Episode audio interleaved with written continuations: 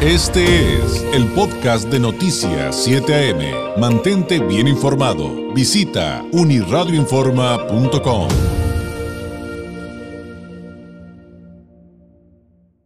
No sabe usted qué gusto me da saludar esta mañana a la licenciada Úrsula Benítez. Ella es presidenta del Colegio Nacional de Abogados Especializados en Derecho Familiar. Licenciada, felicidades.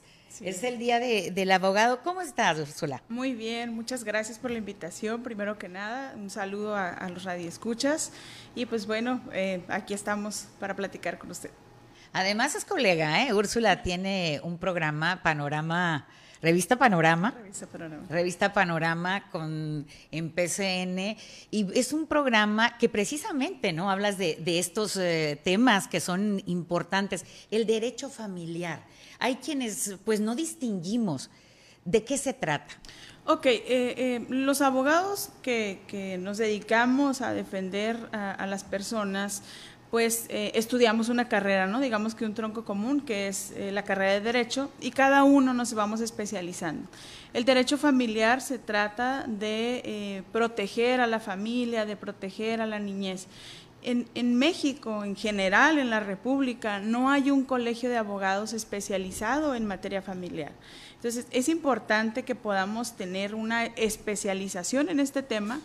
¿Por qué? Porque estamos tratando con niñez, estamos tratando con adolescencia. En el derecho civil se habla de bienes, se habla de cosas, pero en derecho familiar tenemos que realmente tener las herramientas para que nuestro trabajo tenga un impacto positivo en las familias nosotros tenemos, em, digamos que, que podemos cambiar una vida y podemos afectarla o hacer ese cambio de manera positiva. Si no trabajamos apegados a la legalidad, apegados a la ética, podríamos incluso hacer que una niña o que un niño deje de convivir con mamá o papá de manera injustificada. Sí, y es la base precisamente de, una sociedad y el inicio de la sociedad que queremos, de integrando, integrando y respetándonos. ¿Cuántas personas forman parte de este colegio? En este momento, el colegio es, de reciente fundación. Apenas este 6 de julio eh, tomamos protesta cuatro integrantes y tenemos eh, una lista de 46 abogados y abogadas que quieren unirse a nuestro colegio. Sin embargo, eh, para que puedan formar parte del colegio, pues tenemos que hacer una revisión de los perfiles, porque lo que se busca es eh, que las personas que integren el colegio realmente busquen esta especialización en materia familiar. Sí, que no tengan algunos eh, intereses, porque imagine usted, está en manos de, de ustedes la parte de los divorcios, de los eh, de la custodia. Sí. De la custodia, ¿qué más tenemos? Ah, pensión alimenticia, eh, también está el tema de los adultos mayores, cuando, cuando una persona ya no tiene la capacidad de comprender lo que está sucediendo a su alrededor, cuando eh, solicitamos que se declare en estado de interdicción porque su capacidad mental ya no le permite hacerse cargo de sí mismo. Son cosas bastante importantes en las que un abogado que no conoce la materia familiar puede eh, perjudicar a la familia, no solamente a niñas y niños, a la familia en general.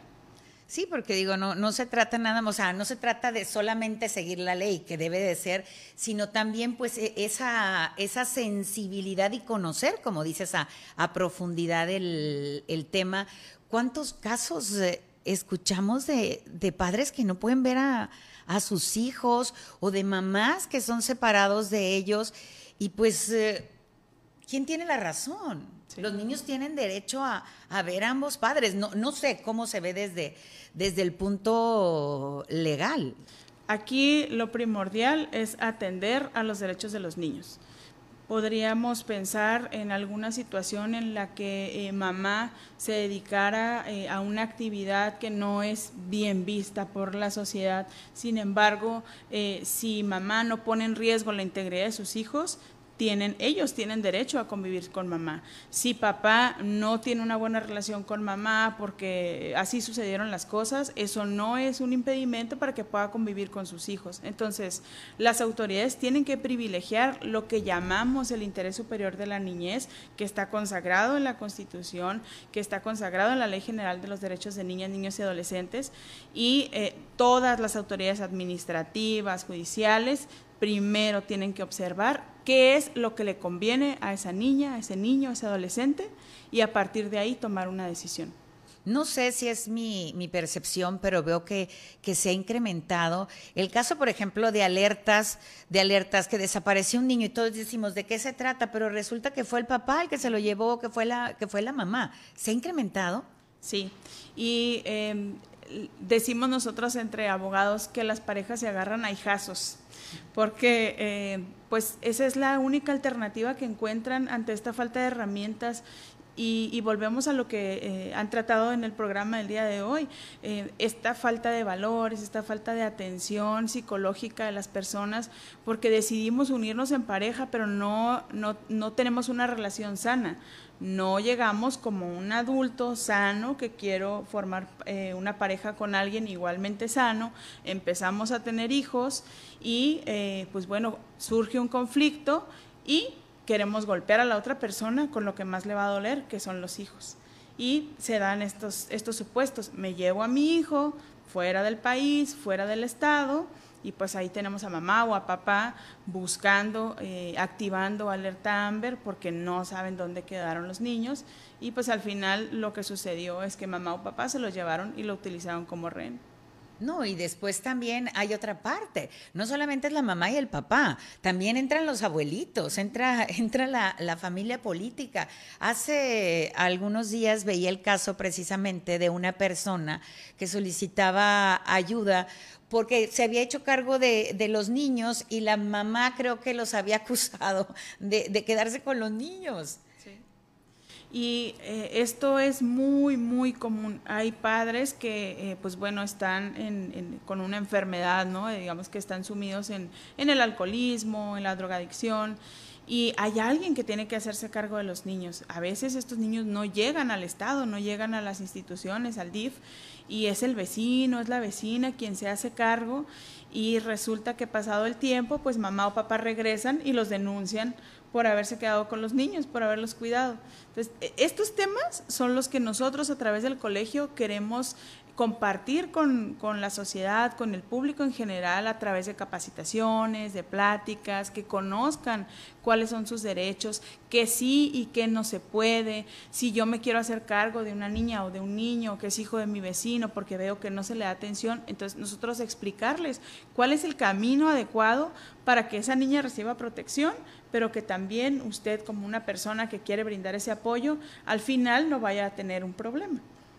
Por ejemplo, siempre ha existido, si, Dios guarde, pasa algo y se queda sin los dos papás al mismo tiempo, ¿con quién, quién es la familia que tiene legalmente el derecho de acoger a los niños, el del padre o de la madre? El Código Civil dice que sería la familia del padre, primero los abuelos paternos y luego los abuelos maternos. Y uno, y uno pensaría, ¿no? Que fuera al, que fuera al revés. Se nos fue el tiempo volando.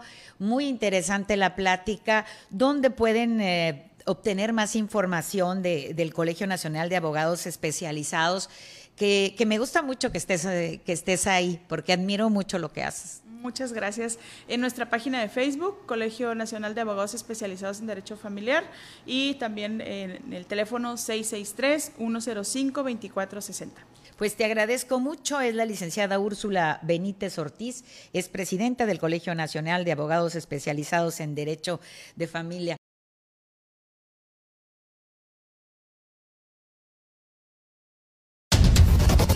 Este fue el podcast de Noticias 7am. Mantente bien informado. Visita unirradioinforma.com.